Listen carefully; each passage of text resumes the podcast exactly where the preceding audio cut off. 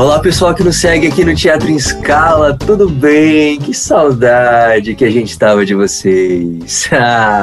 Hoje a gente está aqui para falar sobre Demidov e Stanislavski. E a gente trouxe a nossa queridíssima Gabriele Risso. Olá, Gabi! Oi, João! Oi, Diogo! Tudo bem com vocês? Eu dei um spoiler porque o João ainda não tinha falado com o que a gente ia conversar, mas tudo bem. Eu tô morrendo de saudade de estar aqui, porque, né, a gente deu uma pausa aí para uma segunda temporada. Então, vamos que vamos, que vem muita coisa legal aí, vamos junto. E hoje, para a gente começar, a gente trouxe uma pessoa que, é, que estudou comigo muitos anos atrás, que é o Diogo Rezende, que ele é graduado em teatro, ele é ator, diretor e professor, tem uma pesquisa voltada especificamente para o trabalho do ator em cena, baseado em teatrólogos como Konstantin Stanislavski e Nikolai Demidov. Tudo bem com você? Tudo bem, comigo sim. Obrigado por estar aqui com a gente hoje, Diogo, nessa nossa segunda temporada. É, mas fala um pouquinho sobre você, então. Você comentou aí do mestrado, é, e a gente falou um pouco da sua pesquisa, mas por que, que você resolveu ir para esse foco de pesquisa na sua vida? Então, uh, eu vim para a faculdade, né? Comecei a graduação em 2015. E uma coisa em que eu acho interessante, antes de eu entrar na faculdade, eu não conhecia o nome de ninguém, de nenhum desses pesquisadores do teatro, Stanislavski, uh, Demidov agora, eu não conhecia o nome de ninguém. Assim, eu era completamente leigo nesse sentido. Eu fazia teatro lá na minha cidade, mas era assim super amador. Eu cheguei aqui em São João, né, na UFSJ, e no primeiro período, uh, numa aula de direção, a gente recebeu um texto para ler, e no texto apareceu o nome do Stanislavski. E quando eu li o nome do Stanislavski, o texto apresentava ele rapidinho, né? Falava que ele tinha focava mais no teatro psicológico, não sei o quê. E eu sempre gostei muito de psicologia. Sempre gostei muito de psicologia. Então foi algo que já me atraiu assim, na hora. E a partir desse momento, em 2015, sei lá, acho que foi março, bem no comecinho, eu comecei a pesquisar sobre Stanislavski e daí eu não parei mais assim. Até hoje eu tento ler pelo menos tudo que eu consigo, eu sou bem fissurado assim, eu gosto bastante. Uh, comecei a treinar na prática também as coisas que eu lia, porque o que ele escreve, né, é basicamente para você ter uma noção para você depois colocar na prática, né? Eu até penso comigo mesmo que teatro muita coisa do que a gente lê, se a gente só lê, não adianta nada. A gente tem que praticar, não é? E até o final de 2017, a minha pesquisa era focada em Stanislavski. Daí, no final de 2017, por muita coincidência, eu encontrei o nome do Demidov, né, do Nikolai Demidov, em um outro livro que não era sobre o Demidov, era sobre um outro cara que chamava Vakhtangov, que também trabalhou com Stanislavski. Uh, e eu tava querendo ler sobre Vakhtangov, né? Porque eu sempre, eu sempre gostei de ler coisinhas conectadas assim com Stanislavski. Daí no começo do livro do Vakhtangov apareceu o nome do Nikolai Demidov. E por que, que apareceu o nome do Demidov? Porque o cara que escreveu esse livro do Vakhtangov, ele é o tradutor dos livros do Demidov para o inglês. Então foi muita coincidência. E é engraçado porque eu nunca tinha ouvido falar o nome do Demidov. Esse livro do Vakhtangov é de 2011 não é? Mas só que eu fui ler ele, fui começar a ler ele no final de 2017. Eu li lá Demidov e falei, gente, quem que é esse cara? Eu nunca ouvi falar dele. E assim, para mim, né, eu já li tanta coisa de Stanislavski que eu nunca vi falar desse cara. Quem que é ele? Daí eu fui pesquisar quem que era o Demidov. E a partir desse momento a minha pesquisa focou em Demidov, porque o que ele propõe eu achei muito interessante. Ele foi meio que censurado na Rússia, né? Por isso que a gente não conhece muito, a gente está começando a conhecer sobre ele. E as traduções para o inglês, né, que eu falei que é o mesmo autor, do cara que escreveu o livro do Vectangov, uh, saiu em 2016. Então ele citou Demidov no livro dele, que ele escreveu, cinco anos antes dele lançar a tradução dele. Porque ele já tinha os materiais em russo. Então ele conhecia o Demidov. Uh, e hoje eu tô aí, focadíssimo em Demidov. E é nóis. que legal. É, é, um nome que a gente conhece pouco também, né? Quando eu comentei com a Gabi, a gente, a gente ficou, calma, mas quem que é? Você chegou a escrever um livro sobre ele também, não chegou? Então, eu escrevi dois que tem ele, uh, mas eu tirei do. De, eu tirei de, de venda, assim. Tá bom, tá certo. As Porque pessoas... eu, eu fiquei com medo de eu ter usado o nome do Demida e o cara que tem que traduziu, né, ele tem os direitos eu fiquei com medo de eu não poder ter feito isso. E na verdade eu sou muito leigo nisso aí também. Daí por medo eu acabei tirando, eu acabei tirando de venda. Entendi. Mas seria uma coisa muito legal, porque aqui no Brasil a gente não tem tanto acesso a essa personalidade de Midov. É, pois é, não tem nada, assim, é quase nulo, assim. Os é, professores na faculdade, quando eu fui apresentar, né, ah, Demidov, tal, eu comecei a pesquisar isso, ninguém conhecia. É muito chocante, assim, para mim, né, eu que eu gosto de Demidov e pesquiso, é até meio triste, assim, a gente fica, nossa, ninguém conhece. É até difícil conversar, às vezes, sabe, com os Sim. professores. Sim, sim. E para quem não conhece, está nos ouvindo que, que não conhece, como que você falaria? Quem que é Demidov? O que que ele faz? Por que que ele te interessou tanto? Então, Demidov, ele era um psiquiatra russo. Uh, nasceu em 1884, morreu em 1953. Quando, em 1907, uh, ah, quase no mesmo período em que ele começou a faculdade de medicina, né, que depois ele foi especializar em psiquiatria, foi quando ele começou a trabalhar com Stanislavski. Mas ele não começou a trabalhar com Stanislavski no teatro, porque Demidov ele tinha um trabalho muito desenvolvido em educação física também. Demidov ele tinha problemas nas pernas e ele até tentou se matar por causa disso. Foi bem pesado o negócio. Se deu dois tiros, mas não morreu. E daí ele começou a focar nesse trabalho de educação física para tentar conseguir continuar andando, não é? E deu certo, ele conseguiu. Então ele tinha um trabalho bem desenvolvido de educação física. E o filho do Stanislavski, uh, o Igor, ele também tinha problemas físicos. Então, Demidov, por um amigo em comum entre os dois, que era o Solarditsky, que também é, trabalhava bastante com Stanislavski no teatro mesmo, uh, apresentou o Demidov para o Stanislavski e o Demidov começou a trabalhar para o Stanislavski, cuidando do filho dele. Foi só em 1911 que o Stanislavski meio que adentrou o Demidov nesse mundo teatral dele. E a partir daí, Demidov começou a trabalhar com ele, fornecendo material sobre psicologia também, né? Uh, falando sobre a mente humana, porque o teatro do Stanislavski realmente é muito baseado nisso, de psicologia. Ele mesmo chama o sistema dele, né, o método dele, de psicotécnica. Uh, e Demidov, assim, por 30 anos ele ficou trabalhando com Stanislavski. Em 1921 até 1925, mais ou menos, foi quando Stanislavski fez a turnê dele pela Europa, depois foi para os Estados Unidos, ficou um tempão fora. E nesse período, Stanislavski deixou Demidov como professor da Escola do Teatro de Arte de Moscou. Porque durante esse tempo, né, de 1911 até 21, Demidov já tinha ajudado Stanislavski em direção, como assistente de direção, já tinha dado algumas aulas. Daí, em 1921, Stanislavski deixou ele como coordenador e professor da Escola do Teatro de Arte de Moscou. E foi nesse período em que o Stanislavski estava longe e o Demidov estava lá como professor que Demidov começou a experimentar umas coisas diferentes.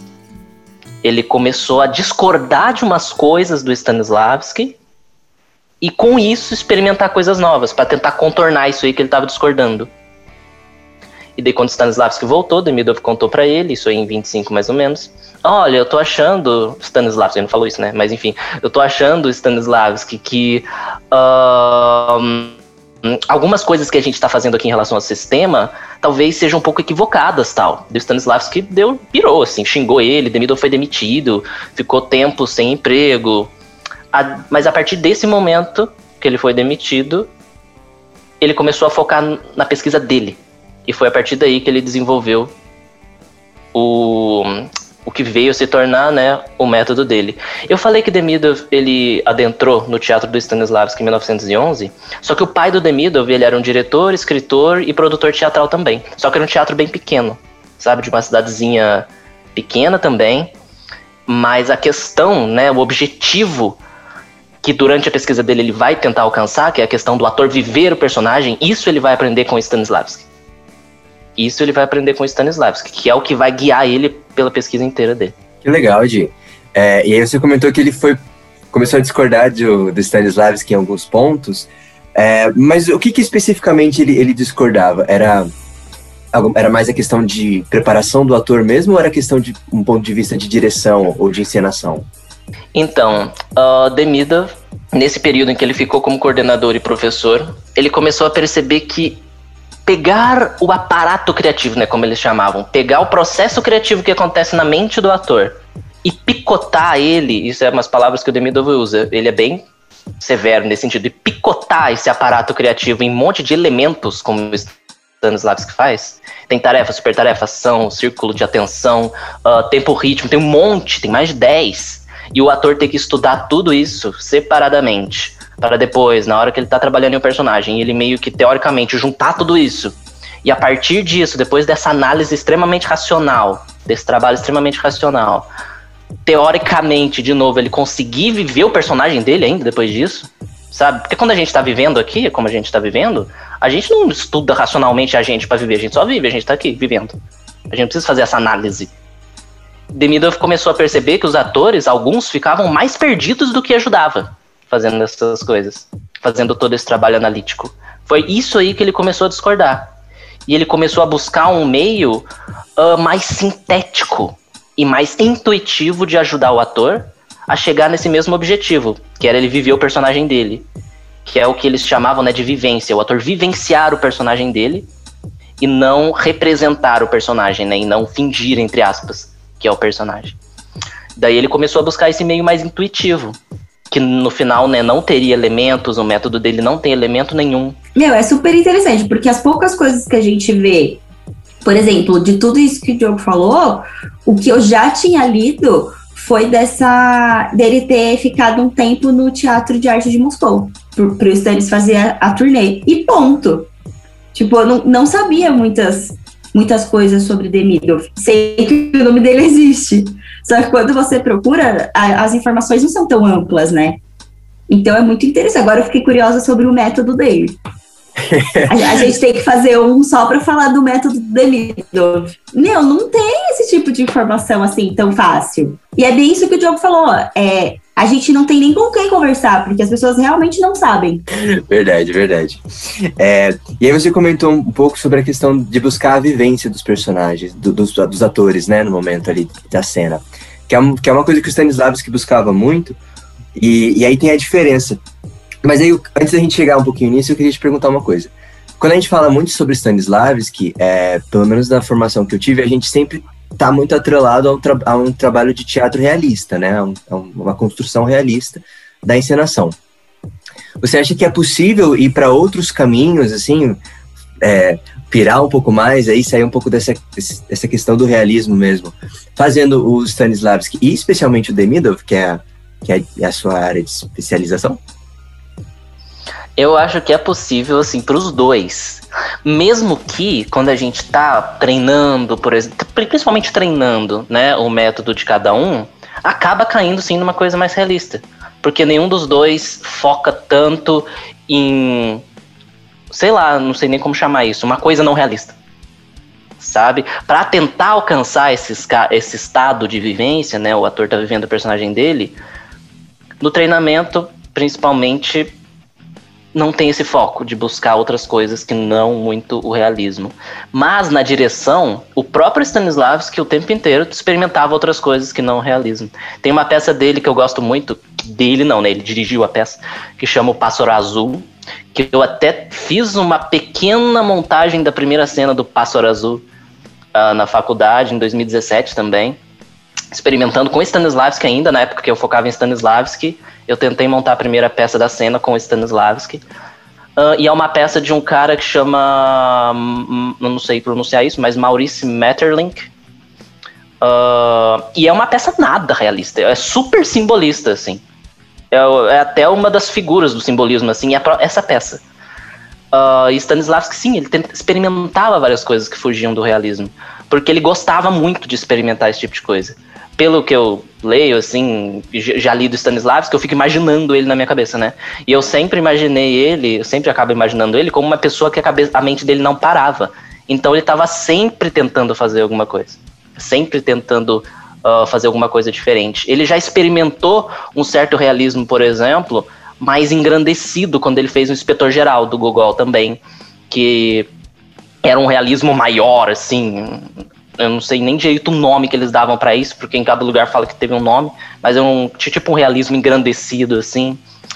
Só quando uh, uh, depois de um tempo, né, que o Stalin chegou no poder e tal, que ele passou a fazer peças só realistas mesmo, por causa do governo tal, que não deixava eles fazerem outro tipo de peça. né, que eles até chamavam de realismo socialista, eu acho, que era só peças realistas que eles deveriam fazer. Mas antes disso, quando o Stanislavski tinha mais liberdade de experimentar, nossa, ele experimentava várias coisas. E com Demidov, a gente não tem muitos relatos do Demidov dirigindo. Isso é muito engraçado. Demidov, principalmente os relatos dele mesmo, ele sempre vai exemplificar, é, porque ele assim, o Demidov, os livros dele, eles são escritos de forma muito gostosa de ler. Ele fica conversando com a gente, é muito gostoso. Ele escreve de uma forma muito simples. Ele escreveu cinco livros, né? Que só foram sair em 2004 em, na Rússia. Por isso que a gente conhece tão pouco. E como eu disse, em inglês, né? Em português, sei lá quando vai sair. Mas em 2016 saiu a versão em inglês. Então, por isso, principalmente, que muita pouca gente conhece ele. Mas a única peça que ele fala mais que ele dirigiu foi Casa de Bonecas. Ele dirigiu Casa de Bonecas, estreou em 1942. Mas tirando isso, a gente não tem foto nem nada das peças que ele dirigiu infelizmente. Talvez lá esteja guardado, né? E um dia saia alguma coisa. Mas eu imagino que o Demidov também deveria querer experimentar umas coisas não realistas, mas já era mais difícil na época dele, né? Entre aspas, que ele era mais novo que o Stanislavski, né?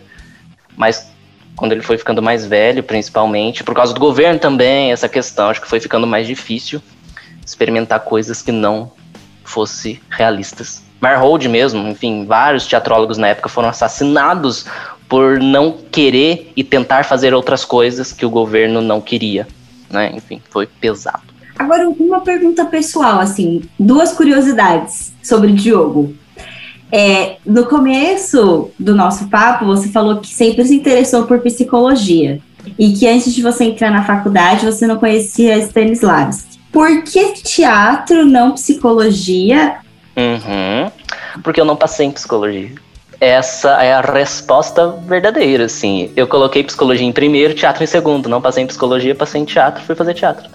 E hoje é eu, eu não, Pois é, hoje eu não me vejo não fazendo o que eu faço. Talvez se eu tivesse passado em psicologia, eu também não me veria fazendo outra coisa, mas enfim, não, nunca saberemos, né?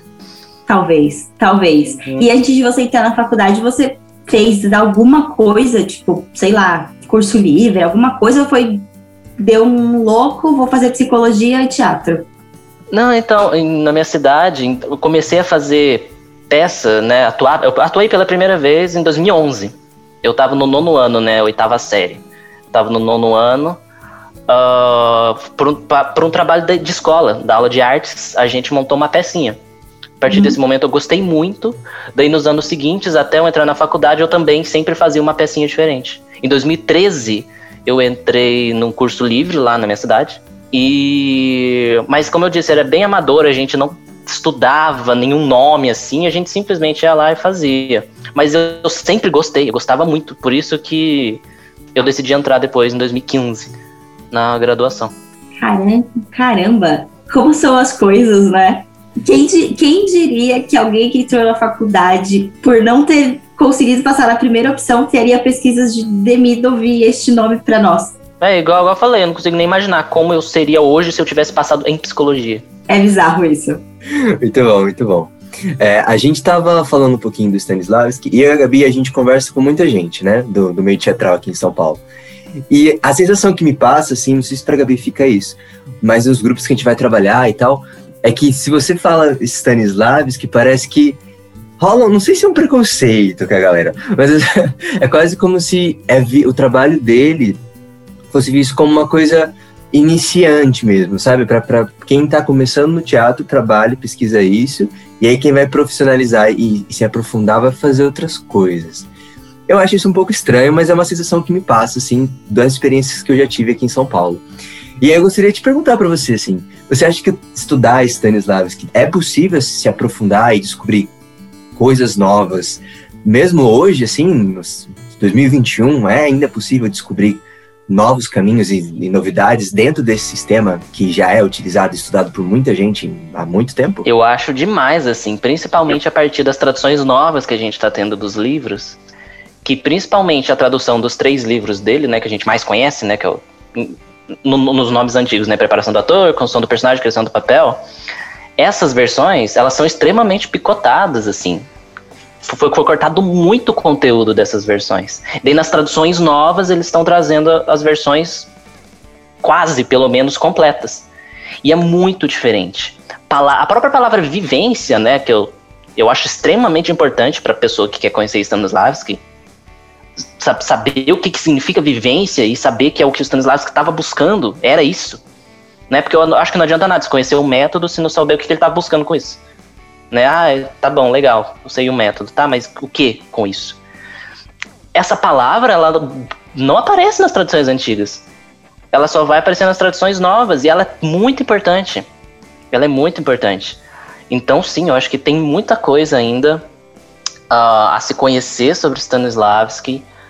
Uh, eu digo isso, eu fico meio chocado até com essa questão da palavra vivência que eu tô falando, porque, de novo, muitos professores nossos que falam de Stanislavski, se a gente fala essa palavra para eles vivência, eles não sabem o que, que é.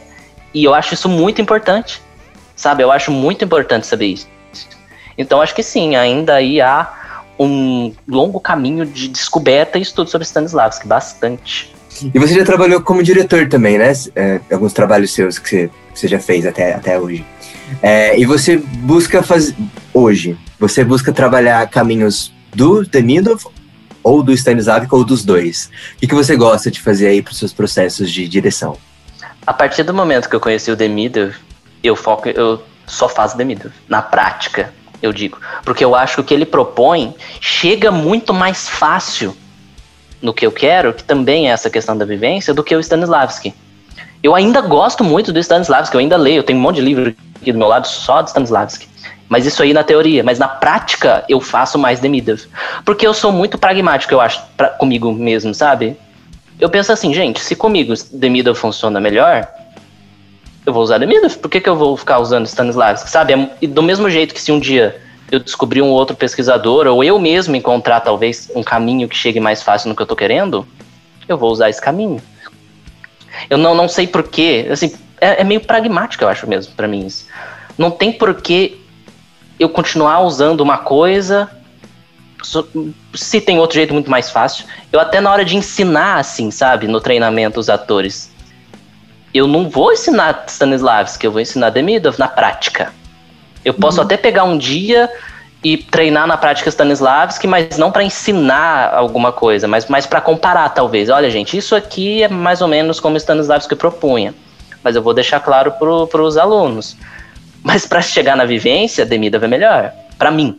Sem, sempre para mim, né? Tem gente que talvez use Stanislavski e conheça Demidov também e acha Stanislavski muito mais fácil. Ah, eu, ah, eu lembrei uma coisa que eu ia falar. Que eu tava falando, né? Que eu acho que hoje em dia ainda tem bastante coisa para se ver sobre Stanislavski. E eu acho que existem, assim. Eu, tento, eu percebo isso, eu acho. Uh, que existem dois grandes preconceitos em relação a Stanislavski hoje em dia. Acho que é por isso que o pessoal talvez ache meio iniciante, igual o João comentou. Eu acho que tem dois grandes preconceitos meio opostos um certo grupo de pessoas eu percebo que acha que Stanislavski talvez é só negócio de emoção. A pessoa ouve a palavra de Stanislavski, ah, emoção, não sei o que, ficar lembrando da minha mãe, sei lá, de algum, alguma coisa que aconteceu comigo, para eu tentar viver isso na cena. E esse é um grupo que eu percebo, mas eu digo que é um preconceito, porque às vezes a pessoa nem estudou de fato e já cria um conceito que Stanislavski é isso. Ah, é só emoção. E um outro grupo que tem um preconceito meio oposto a esse, que acha que Stanislavski é marcação, exado dedinho, para sempre se chegar numa coisa super realista, meio que tudo marcado. É meio que oposto de emoção, é tudo marcadinho. Então eu percebo que às vezes existem esses dois polos de preconceito em relação ao que Stanislavski buscava. E normalmente nenhum desses polos entende a questão da vivência, sabe? Sabe que a, o objetivo do Stanislavski era chegar nessa questão da vivência.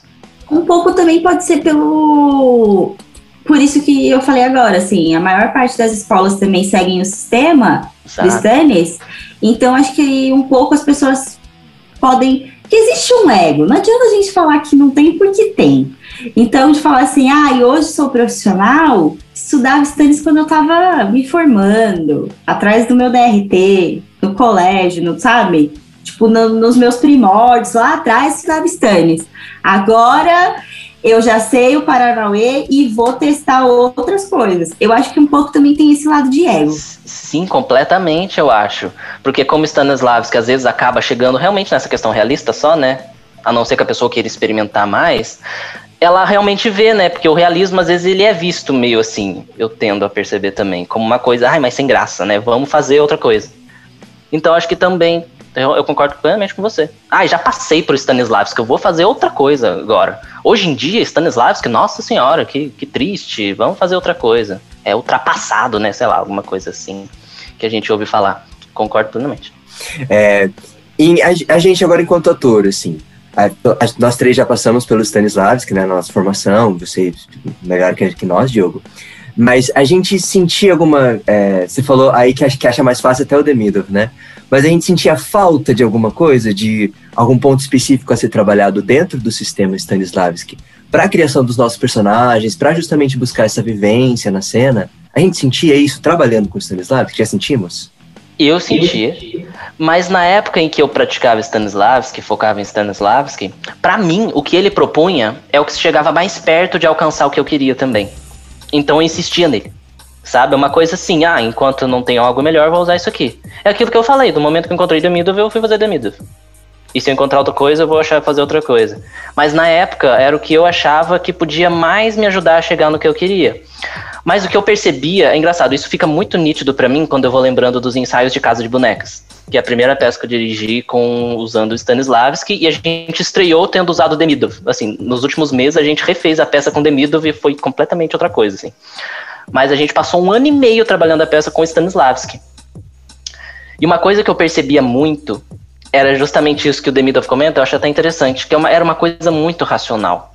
O que eu buscava era o que a gente buscava, né? Era chegar nessa questão da vivência, mas os meios para tentar chegar lá era sempre muito racional. Que se a gente for tentar encaixar, é meio que o oposto do que a gente do que seria lógico, não é? Se eu estou tentando ficar à vontade de viver, eu não vou ficar pensando.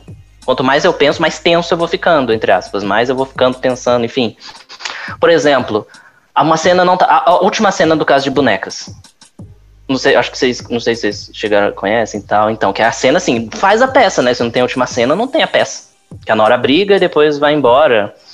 Uh, uma cena fortíssima, eu adoro aquela cena. E não funcionava, não funcionava. Não, não importa o que eu tentasse, não funcionava. E eu sempre tive muita resistência em marcar os meus atores. Os atores que eu tô dirigindo. Até o Stanislavski não recomendava isso. Uma das dos mal entendidos em relação a Stanislavski é justamente isso, que ele marcava tudo, ele não marcava tudo o que ele marcava era o que os atores iam fazer. Né? Nessa hora você vai levantar. Nessa hora você vai pegar a xícara. Nessa hora você vai fazer não sei o que. Mas o como os atores vão fazer isso, ele não marcava. Ele, ele até falava: olha, não marco como você vai fazer, porque isso aí tem que sair na hora, no presente. Quando você tá lá fazendo, isso aí tem que vir. Senão vai ficar mecânico. Você vai marcar o que você vai, como você vai fazer. Não é? Isso aí tem que ser, tem que vir na hora. Isso aí que vai dar vida, vai renovar o seu papel, ele falava. Então eu sempre evitei marcar. Então eu tentava encontrar outras formas de tentar trazer essa vida. Eu colocava tarefa, lembrava os atores das tarefas dele. As tarefas do, do, do ator, né, do personagem, é basicamente o que o personagem quer na hora. Ah, eu quero convencer a Nora de alguma coisa, na hora do caso de bonecas, né, personagem principal quero convencer a Nora de alguma coisa, essa é a sua tarefa. Daí eu lembrava o, o ator da, da, da, tarefa dele, olha, a sua tarefa é que você quer isso, tal. Mas eu nunca saía disso, sabe? Quando o ator encontrava a tarefa dele, ele esquecia de uma outra coisa. Ele tinha que lembrar da outra coisa. E quando ele lembrava da outra coisa, ele esquecia da tarefa. Era uma coisa muito assim. Era muito racional. E não saía. Não saía do lugar. Até que no final de 2016, eu comecei, a gente começou a trabalhar o caso de bonecas no meio de 2016.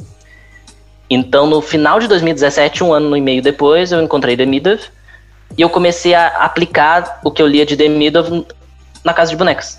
A gente já tinha passado a peça inteira várias vezes, né? Um ano e meio trabalhando no negócio. Os atores já sabiam tudo de cor, basicamente, o texto, principalmente. Deu enca enca encaixei Demidov. E Demidov, como eu falei, não tem elemento nenhum, assim uh, ele muito interessante, ele dá indicações, né?